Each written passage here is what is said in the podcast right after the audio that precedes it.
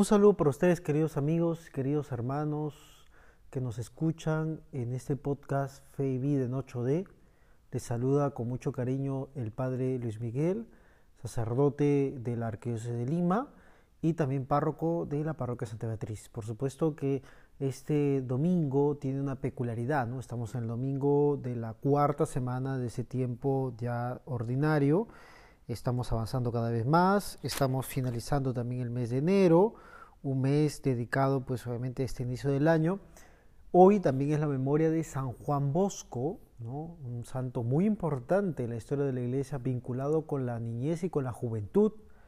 Y por ello nuestro saludo y afecto y cercanía con todos aquellos devotos de San Juan Bosco, como también aquellos que han formado parte de la gran familia salesiana al estudiar un colegio de inspiración salesiana, justamente como son los colegios que hay en muchos lugares de nuestro país.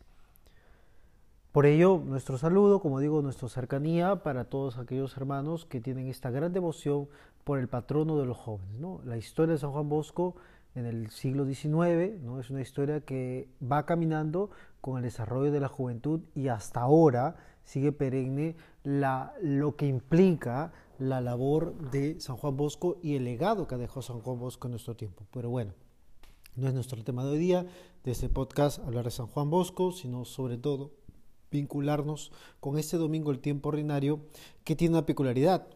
Seguramente cuando me escuches en este podcast vas a tener la pena, la nostalgia de no poder vivir la misa dominical de forma presencial.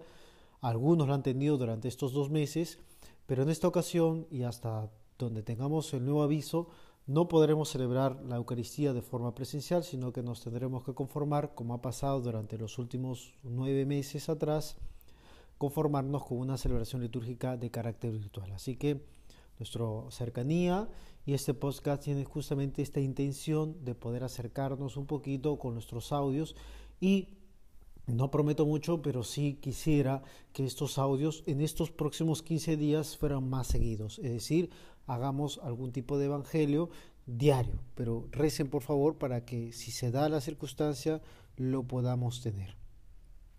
Bueno, vamos con nuestro texto de hoy día. Vamos con el Evangelio de este domingo. Este Evangelio del domingo es de Marcos capítulo 1 versículos 21 al 28. Si se han dado cuenta, estamos en una secuencia, es decir, vamos a ir escuchando de forma correlativa algunos pasajes del Evangelio de San Marcos que van a continuación una respecto de la otra.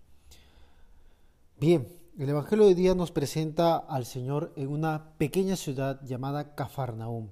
Lo hemos dicho en varias ocasiones. Cafarnaúm es un lugar, una pequeña ciudad que se encuentra muy cerquita del lago de Galilea o el lago de Tiberiades, ¿no? un lago donde el Señor llamó a los primeros discípulos, como escuchábamos también la semana pasada. Un lago de mucha actividad pesquera los apóstoles que hemos escuchado la semana pasada son pescadores, ¿no? Y esta ciudad se ve que era una ciudad bastante conocida y preferida por parte del Señor, ya que en varias ocasiones lo vamos a escuchar los textos yendo a Cafarnaúm para descansar, para tener un trato más cercano, ¿no? Como un lugar de reposo. De hecho, en algún momento yo lo he escuchado como en los comentaristas, un centro de operaciones del propio eh, Señor con sus discípulos, una especie de base logística para sentarse, para escuchar, para rezar, para tener un momento cercano con aquellos que le iban siguiendo. Cafarnaún tiene esta característica. Hoy en Cafarnaún está en el contexto de un sábado, Shabbat, un tema también bastante interesante en el contexto judío, y más en concreto, como está en el Shabbat, está en la sinagoga. Ahí es donde la gente se cautiva, se queda admirada de la forma de hablar del propio Señor que no lo conocían con esa actitud, con esa locuacidad, con esa sabiduría, ¿no? Bueno, en ese contexto aparece una acción que no lo hemos visto en los relatos del Antiguo Testamento. Hoy nos dice que el texto se aparece un espíritu, un hombre que tiene un espíritu inmundo, un espíritu eh, difícil, que se pone a gritar, le empieza a gritar al Señor y ese grito es a la vez un reconocimiento de algo que luego los propios discípulos van a confesar. Sé que eres el santo de Dios, le dice este personaje que lleva el espíritu inmundo. En otras palabras, queridos hermanos, y para no dilatar el comentario, estamos hablando de un auténtico exorcismo. Y que una persona tenga la capacidad de poder expulsar del demonio, al, del demonio a una persona, es una realidad inédita en los relatos de la Sagrada Escritura. Uno mira los relatos del Antiguo Testamento y no encuentra que una persona, a nombre propio, ¿no? como el Señor, pueda tener la capacidad o la potestad de poder expulsar a algún demonio, por mucho que haya oración, por mucho personaje que sea vinculado con el Señor, o por mucho que sea un hombre justo. No hemos visto ni que Abraham, ni que Moisés, ni que Jacob, ni tampoco alguno de los profetas, por mucha cercanía que tengan, hayan rezado este tipo de acción. Hoy el texto bíblico nos muestra una frase que eh, tiene, muestra el dominio que tiene Jesús de Nazaret sobre el enemigo. Dice, cállate y sal de él. Y dice el texto bíblico, el espíritu lo retorció inmediatamente o violentamente y luego salió. Es decir, la palabra del Señor, de Jesús, permite esta acción eficaz sobre la persona y se recupere en su totalidad. Y por eso se entiende la fama que tiene.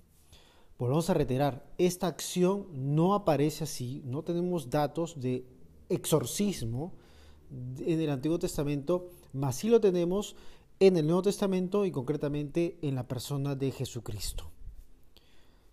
Es una manera, diría también la teología, esta expulsión del demonio, una manera de manifestar la cercanía del reino de Dios en nuestro tiempo. Está cerca del reino de Dios, está por llegar y un signo manifiesto es que expulsarán a los demonios. Por ello, el tema del exorcismo no es un tema de nuestro tiempo, es un tema desde el propio Señor. Y eso nos muestra, este texto bíblico es una prueba fehaciente de que Jesús es hijo de Dios, es el Mesías, porque solo Dios puede expulsar los demonios. El hombre, como tal, no lo puede hacer. Es más, el diablo se puede burlar, en todo caso, si hiciera un ademán o un gesto de querer expulsarlo, porque no tiene ese poder.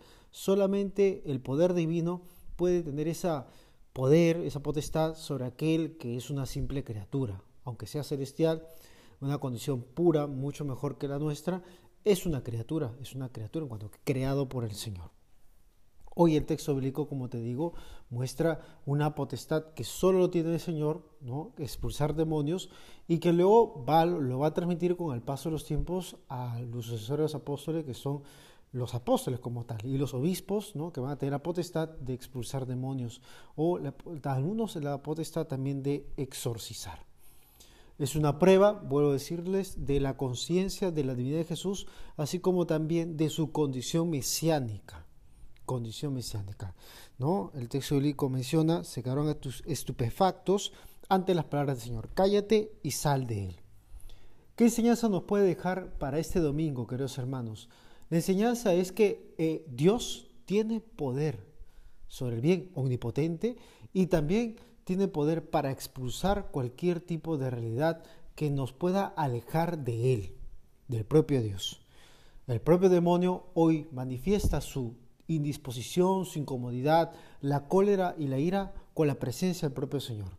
El Señor Jesucristo en nuestro tiempo, y eso es nuestro comentario, está en medio de nosotros, se presenta en medio de nosotros. Ahora será un poco más virtual, pero en las últimas semanas estuvo presente en forma sacramental. Y cualesquiera que sean las formas, hemos de tener esa disposición como este hombre para dejar que se expulse todo el enemigo de nuestra vida. Que salga, ¿no? Que también diga el Señor de nuestra casa, de nuestro cuerpo, de nuestro templo de nuestro cuerpo, que es nuestra propia corporalidad, nuestro propio sentido espiritual, diga también en nuestro hogar el Señor cuando entre, cállate y sal de él. Sal de que, sal de, que salga para nuestra vida y que por ello de esa manera desterremos nuestros egoísmos, nuestras sensualidades, nuestra avaricia, nuestra codicia, todo aquello que nos aparta de Él. El Señor tiene fuerza con la palabra. Hoy exhorta que se vayan y seguirán. Y eso también genera expectativa y esperanza en aquellos que lo rodean. Que el Señor, nuestra Madre Santísima, nos acompañe siempre, queridos hermanos, y esperamos que tengamos un buen domingo o también una buena semana con estas nuevas realidades que nos toca vivir. Un saludo.